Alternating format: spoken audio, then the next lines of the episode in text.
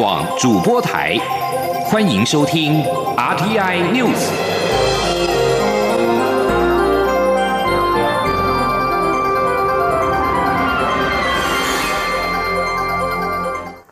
各位好，我是李自立，欢迎收听这一节央广主播台提供给您的 RTI News。台湾中南部的降雨情况仍然不如预期。旱灾中央灾害应变中心今天宣布，新竹、苗栗及台中地区的水情灯号由减压供水黄灯调整为减量供水橙灯。此外，台中、苗栗、新竹地区的水库灌区两万八千公顷农田，明年第一期作仍然实施停灌，而停灌面积达到约二点八万公顷。农委会也立即公布了停灌的补偿措施。农委会主委陈吉仲表示，由于停灌的面积在扩大，从今年下半年到明年上半年，水稻面积将减少五到六万公顷。农委会预估稻米的价格会微幅的上涨。记者陈林信宏的报道。台湾今年面对五十六年以来在十月底前都没有台风侵台的情况，使得六月至今各水库及水区降雨量为历史平均值的二到六成，水情吃紧。农委会农田水利署及管理处从七月开始就办理巡查各郡路，执行配水分区轮流灌溉，启用备用水井等应变措施，但水情仍持续严峻。今年桃园、新竹和苗栗地区共一万九千公顷农田的二期作已经实施停灌，嘉南灌区明年第一期作也已宣布停灌。旱灾中央灾应变中心二十九号在加码宣布，台中、苗栗及新竹地区水库灌区两万八千公顷农田明年第一期作实施停灌，且水稻面积就占了快七成。农委会主委陈吉仲指出，以目前宣布停灌的面积，从今年下半年到明年上半年，水稻面积将减少五到六万公顷。农委会预估稻米价格将微幅上涨。陈吉仲说：“从下半年，今年下半年到明年上半年，有五六万公顷的水稻面积的减少。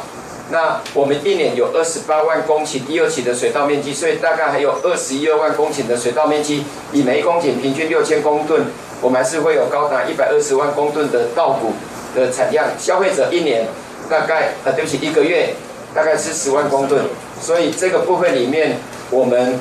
认为那一个安全的这个粮食安全的议题绝对没问题，反而是可以让稻米的价格稍微往上涨。陈吉仲也举例，如果以稻米价格上涨百分之十计算，平均每位消费者多负担的价格只要新台币零点五元，但对于农民的收入却有明显帮助，也会让农民在水稻种植更为投入。他也强调，目前公粮库存还有九十万公吨以上，供应全国民众的需求不会有问题。中央广播电台记者陈林信鸿报道。立法院本会期即将结束，院会今天三读了多项的法案。配合民法修正，将成年年龄下修为十八岁之后，立法院会今年三读通过了修正所得税法、遗产及赠与税法、人民团体法、集会游行法等配套修法，将条文中原具体的二十岁规定修正为成年，让年轻世代及早具备成年国民的权利跟义务，可以自主生活、自立生活，更有利于公民对于社会事务的参与。为了落实性别平权，立法院会今天也修正三读通过了《社会秩序维护法》，将现行仅针对调戏异性的财罚规定修正为他人，并且明定以猥亵的言语、举动或其他方式调戏他人者，最高可处新台币六千元以下罚款。记者刘玉秋的报道。近年来，同性猥亵事件频传，但现行社会秩序维护法第八十三条规定，仅针对以猥亵的言语、举动或其他方法调戏异性者，处新台币六千元以下罚款，无法适用于同性的猥亵事件。基于落实性别平权，立法院会二十九号三读通过修正社会秩序维护法，将调戏异性的财罚规定修正为他人。让财阀对象不仅限于调戏异性。参与修法的民众党立委邱成元表示，台湾在社会法令推动与多元对话后，性别平权受到重视，台湾也成为亚洲第一个同性婚姻合法化的国家。台湾成为亚洲人权的灯塔，但在实际法规上仍存有一定的性别偏见。通过修法后，平权运动将更往前迈进一步。事实上，猥亵、调戏是可能发生在任何性别之间，不分男女、异性或同性。因此，以他人此一性别中立的用词来取代目前现行法规中的异性，让财阀的对象不仅限于调戏异性。另外，教育以防治缺一不可。虽然只是改了两个字，但是重新定义还是非常极具意义的。邱成远并说。虽然他原本提案增列再犯者加重处罚，并应接受性别教育的课程，但可惜这次并未纳入修法。不过，他强调平权运动没有终点线，期盼借由修法去除法制上的性别偏见，让台湾朝向性别平等、多元尊重与社会对话迈进。中央广播电台记者刘秋采访报道。中央流行疫情指挥中心针对国际航空机组员定出了更严格的防疫措施，将居家检疫时间延长为七天，引发机师反弹。指挥中心发言人庄仁祥今天表示，等到明年一月一号实施新制之后，会观察一个月，如果航空公司外站能够落实防疫管理，一切上轨道，就可以再缩短为五天。记者刘品希的报道。针对国际航空机组员防疫措施，中央流行疫情指挥中心日前寄出加严的新规定：机组员返国后必须完成七天居家检疫，而且必须遵循七天加强版的自主健康管理，引发部分机师反弹。有技师认为，这种只准上班不准出门的措施，只是把员工榨干、关到死。对此，疫情指挥中心发言人庄仁祥二十九号下午在疫情记者会中表示，先前考虑机师勤务安排，放宽机组员居家检疫只要三五天，但显然航空公司无法管理到位，所以才会采取加严措施，但并非永远实施这样的规定，未来将观察一个月，如果外站。能够落实管理，就可再缩短检疫天数。他说：“我们也并不是说，呃，定了之后就永远是这样啊。我们就是会在看他们，呃，如果说等一切这个外在的管理都落实上轨道之后，那在目前其实是用所谓的呃中低风险的管理模式哦，就是七天嘛哈。那如果说在未来的这这个呃呃都落实了，那可以。”我们会观察一个月哦，就可以把它调降为这个低风险的模式，也就是说，这个呃变成只有五天哦。此外，有女子向媒体爆料，一名长荣副机师无视防疫规定，一落机就邀约女子到家中进行亲密行为，已遭长荣开除。对此，庄仁祥表示，在明年一月一号实施机组员防疫管控新制前，机组员飞抵台湾后，由航空公司专案管理。防疫医师林永清则说，不只是亲密行为，只要密切接触，都可能会造成疫情扩大。如果机组员违反相关规定，目前是由航空公司依照公司规则惩处。元旦实施新制后，则以传染病防治法开罚。央广记者刘品熙在台北的采访报道。另外，疫情指挥中心今天公布，国内新增两例境外移入 COVID-19 确定病例，分别是自菲律宾跟美国入境，分别为按七九五跟按七九六。国际疫情持续的升温，各县市的跨年活动如临大敌，纷纷提供防疫的作为。台北市副市长黄珊珊今天表示，三十一号晚上的台北市跨年晚会，目前仍按原定计划照常举办。管制区内将会采总量管制，上限是八万人，不过会视情况，人数可能在下修。民众必须采实名制入场，全程佩戴口罩，除了补充水分之外，不得饮食。记者欧阳梦平的报道。北市府二十九号召开防疫小组会议，副市长黄珊珊在会后表示，三十一号晚上的跨年晚会目前仍按原定计划正常举办，但会在府内广场设置管制区。当天下午三点开放入场，民众必须测量体温、消毒双手，并透过扫描台北通、MyCo 或身份证采十连制入场。管制区内需全程佩戴口罩，除了补充水分外，不得饮食。屡劝不听者将开罚。管制区内也采总量管制，暂定上限是八万人。黄珊珊说：“它的区域里面，目前依照它的规定，是可以容纳到大概十一万人左，十一多十一万人多。那我们采取比较松散的方式，大概以八万人为上限。但是如果我们会以现场的状况做适度的调整，如果有些。”群众他可能会往比较前面来挤的话，我们可能可能会在六到八万之人的数量里面来做调整，也就是我们会视情况而定。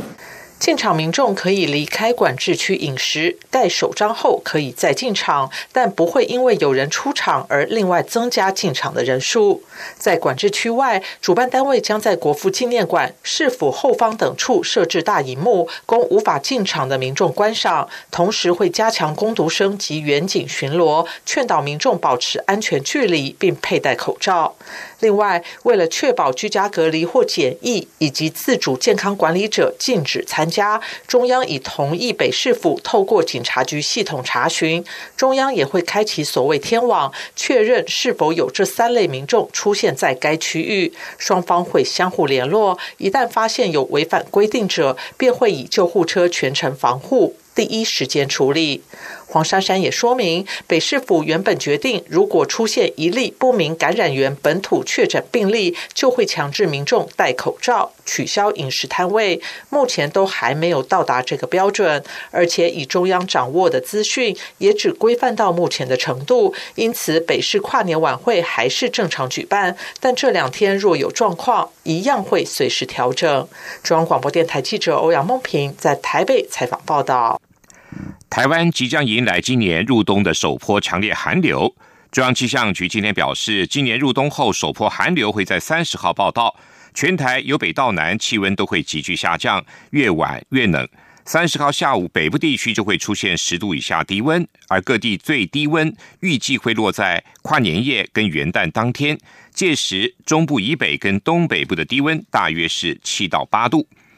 寒流即将来袭，行政院长苏贞昌今天在脸书发文提醒民众加强保暖，长辈应该慎防心血管疾病。如果要出门跨年，也要记得戴口罩，保暖兼防疫。美国众议院二十八号对川普总统做出了重重的一击，以超过三分之二的多数表决结果，推翻了川普对国防授权法案的否决。目前法案将送交参议院表决，如果参议院同样以三分之二的绝对多数表决通过，将是川普任内否决第一次遭到国会推翻。参议院由共和党所控制，他预料也将会有超过三分之二的参议员支持国防授权法案。国防授权法案内容包括了对军事计划的支出以及为部队的加薪。这个月在众议院是以三百三十五票对七十八票获得通过，随后也在参议院以八十四票对十三票过关。但是，川普以未废除通讯端正法第两百二十三条为由否决了法案。川普认为这一项条款促进外国虚假讯息在网络散播，对美国国家安全跟选举完整性带来严重的威胁，必须要废除。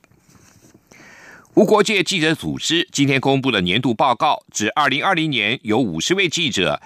跟媒体工作者因为工作关系而遭到杀害，其中绝大部分遇害的记者身处的国家并未发生战争，而是成平的状态。无国界记者组织表示，今年遇害的记者跟媒体工作者因为工作关系而遭人杀害的比率高达百分之八十四，二零一九年是百分之六十三。根据无国界记者组织的报告，墨西哥是今年记者遇害人数最多的国家，至今有八个人遭到杀害。犯罪者跟贩毒集团和政客有关。记者如果胆敢揭露这些贩毒集团跟政客的犯罪事实，就成为他们野蛮谋杀的目标。报告并指出，截至目前，没有任何人因为谋杀这些墨西哥记者而遭到惩罚。此外，发新社报道指出。中国公民记者张展因为报道今年初最早出现在武汉的 COVID-19 疫情，二十八号上午被中共当局以寻衅滋事的罪名判处四年徒刑。而当时另外有八名吹哨者也因为批评政府对疫情的反应，遭到北京当局的惩罚。这里是中央广播电台台湾之音。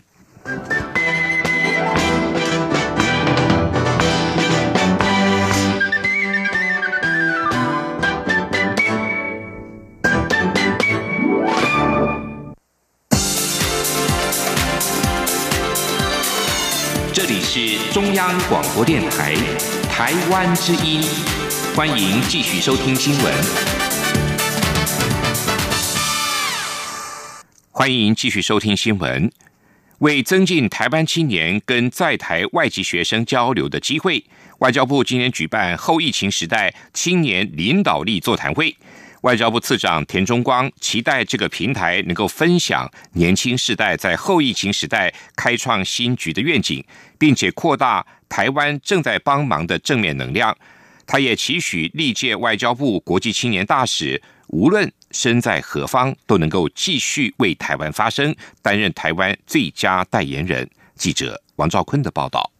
外交部后疫情时代青年领导力座谈会邀请历届国际青年大使。以及亚太友邦、新南向政策国家在台外籍生共同交流，针对科技创新、公卫医疗等议题，探讨台湾在后疫情时代面临的挑战与未来展望。外交部次长田中光致辞表示，今年国际青年大使交流计划因为疫情停办，所以规划这场交流活动，希望分享新时代在后疫情开创新局面的视野与愿景。我们也希望呢，能够。利用这个平台呢，继续扩大国际社会肯定台湾模式以及台湾 is helping 的正面能量。田中光指出，国际青年大使交流计划自二零零九年开办以来，累计超过一千七百位青年学子参与，有些人进入外交部工作，也有许多人在各行各业表现杰出。因此，相信参与这项计划不仅是段美好回忆，也成为人生道路上勇往直前的动力。中央广播电台记者王兆坤台北采访报道。为运用新科技跟模式持续服务侨台商及侨生，侨委会近年积极洽商人力银行业者。最终敲定了跟一零四人力银行携手合作，成立了全球侨台商人才服务平台，提供台商六大帮助跟侨生五大服务留才育才。平台在今天正式启用。记者林永清的报道。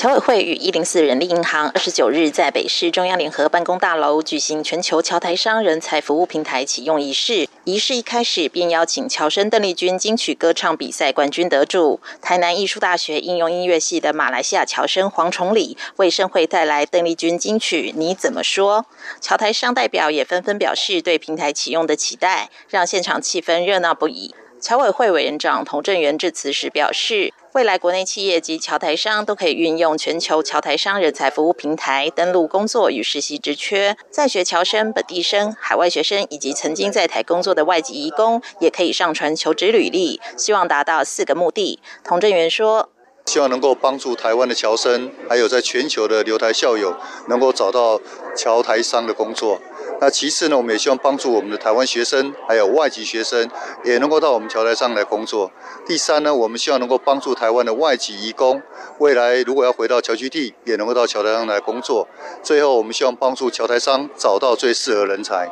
童志远强调，全球侨台商人才服务平台不只有征才求职的功能，它还链接了招生、生活照顾到留才，结合学涯到职涯发展的侨生辅导机制，相信对我国海内外企业布局、提升国际竞争力一定会有助益。央广记者林永清采访报道。劳保局今天指出，农民退休除金制度将在明年一月一号施行。农民可以自行决定提拨基本工资的百分之一到百分之十，政府再以相等金额存入账户。劳保局表示，目前已经有两万四千多人提出申请，高达九成六的农民都选择提拨最高上限百分之十。记者杨文军的报道。劳保局二十九号指出，农退除金适用对象是未满六十五岁、实际从事农业工作有农保且未领取相关社会保险老年给付，包含公保养老给付、劳保老年给付、军保退伍给付及国保老年年金给付的农民，预估有四十二点八万人符合资格。当农民年满六十五岁时，将有老农津贴及新设的农民退休除金双层保障，让农民。民退休更安心。劳保局农民保险组组长陈美女说：“最符合这些条件的农民都可以依照他的自愿，跟他基层农呃劳农保的投保的基层农会来申请提缴，然后由农会呢会诊以后送给我们申报开始提缴，然后我们也规划说让农民能用耶顿转账的方式来提缴啊，这样子呃农民就不会错错过了他的权益啊。”至于农民每月要提缴的金额，是依劳工每月基本工资乘以提缴比率计算，提缴比率可以在百分之一至百分之十内自行决定。以明年基本工资两万四千元来说，最高提拨两千四百元。主管机关也会按月提缴相同的金额，存入退休储金个人专户中。陈美女透露，目前已经有两万四千多人提前申请，已送到劳保局约六千多份资料来说，高达九成六的农民都选择提拨百分之十。劳保局强调，这两笔钱都会存入此农民的退休储金个人专户内，累积运用及分配收益。政府并保证收益不低于银行两年定期存款。利率不过，核发金额是依据农民申请时年金生命表的平均余命及利率等基础计算，只能按月发给，不能一次请领。劳保局也说，若农民未领取前身故，或领取后未借平均余命身故，其专户内剩余的金额，可由遗属或是指定请领人一次领回。中央广播电台记者杨文君台北采访报道。台湾铁路管理局首度以全新美学打造的观光列车“明日号”今天正式启航，并为搭乘观光列车的旅客全新打造的礼宾室也亮相，象征台湾的铁道旅游迈入新的里程碑。记者郑祥云、吴丽君的报道。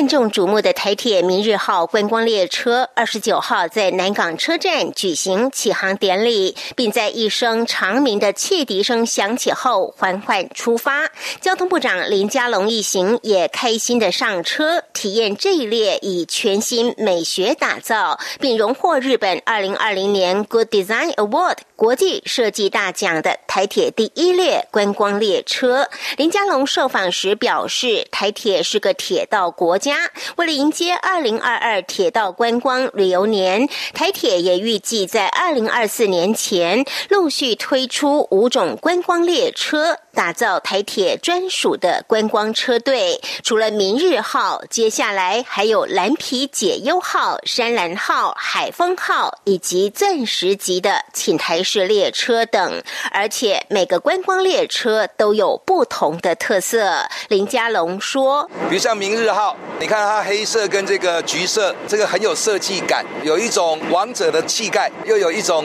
非常深厚的内涵。那蓝皮解忧号就是我们过去的。”普通快车啊，那个打开窗户又是另外的体验。那我们也有山峦号、海风号，甚至是钻石级的请台列车，那种对国际观光客也非常有吸引力。明日号观光列车由雄狮旅行社承揽，首发团日出和明，主打到台东太马里跨年银树光等特色行程。预计三十一号分别自南港新屋日出发，目前已全数。销售一空，二十九号起航的明日号也在媒体前首度开箱列车内部宽敞的空间、舒适的座椅以及大面面积的关键。窗，同时还有客厅及吧台，提供旅客搭车时得以享受五星级的服务。此外，台铁在花莲站全新打造的第一间礼宾室，也在二十九号曝光。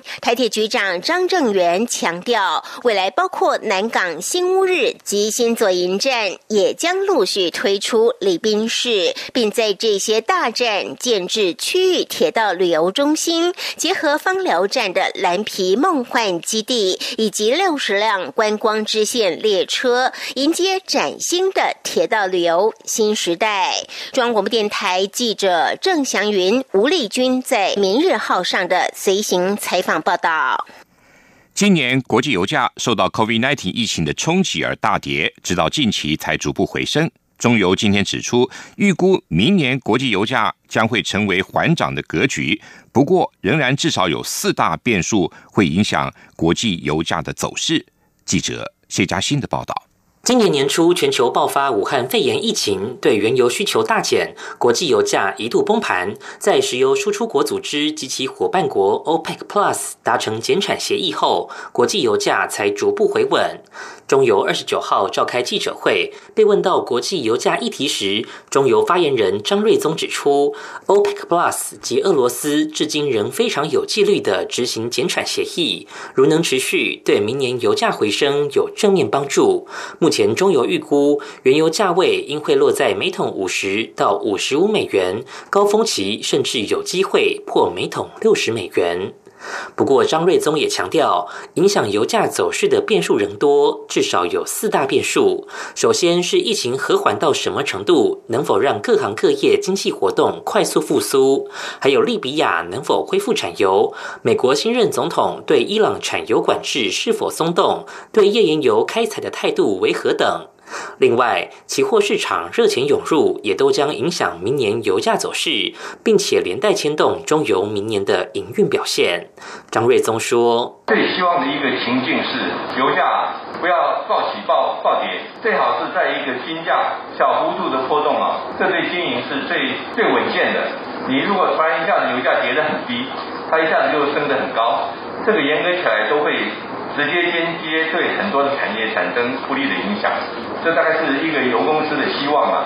但是终究真实的环境总是你不能够完全预测嘛，所以你当然会有一些应应的措施，基本上。它能够可以缓冲的范围是有限的，而因为国际油价崩跌，使得中油上半年大亏新台币两百五十八亿，但下半年受惠于原油价格回升，加上石油产品报价拉高，天然气供应量稳定成长，十二月中油本业有望赚钱。然而，若算上海外矿区资产价值，十二月恐将认列减损，全年营运可能迎来五年来的首度亏损。中央广播电台记者谢嘉欣采访报道。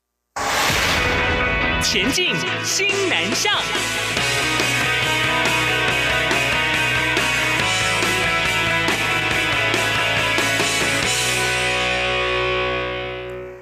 中华医事科技大学配合政府新南向政策，开办国际学生产学合作专班。越南跟印尼等国学生都表现优异。今年有二十五个人通过教育部华语文能力测验，取得听读能力流利等级的证书。中华医大国际处处长卓达雄表示，华医开办的西南向国际学生产学合作专班，主要招收越南跟印尼等国外籍学生。这些学生从入学时听不懂华语，到通过华语的检核以及技能的证照考试，表现十分优异。校长曾信超也表示。大学四年，除了努力学习专业智能跟课业，也要把握机会学习跟相关的语文和技能鉴定的考试，拥有华语文鉴定证书跟专业技术的证照。未来无论留在台湾或回母国工作，将会是业界炙手可热的优秀人才。中正大学跟印度马辛达拉国际科技公司二十八号在台北签署了合作备忘录。双方透过视讯同步举办台印合作前瞻产学论坛，希望借此激发双边关键技术的合作新动态，深化双边合作伙伴关系。印度马辛达拉国际科技公司跟中正大学签署合作备忘录，规划在中正大学设置制造者实验室，进行包含量子运算、人工智慧、太空科技等前瞻科技的产学研究合作。印度马辛达拉集团台湾区负责人安旭文表示，这次双边合作极为重要，未来能够为双向链的结合研发。并且促使前瞻研发成果产业化。中正大学副校长张文公也表示，与马辛达拉的合作，让中正大学的学术研究能量跟产业链接，透过技术交流，更能够强化台印双边国际合作的效益。以上新闻由李自立编辑播报，谢谢收听。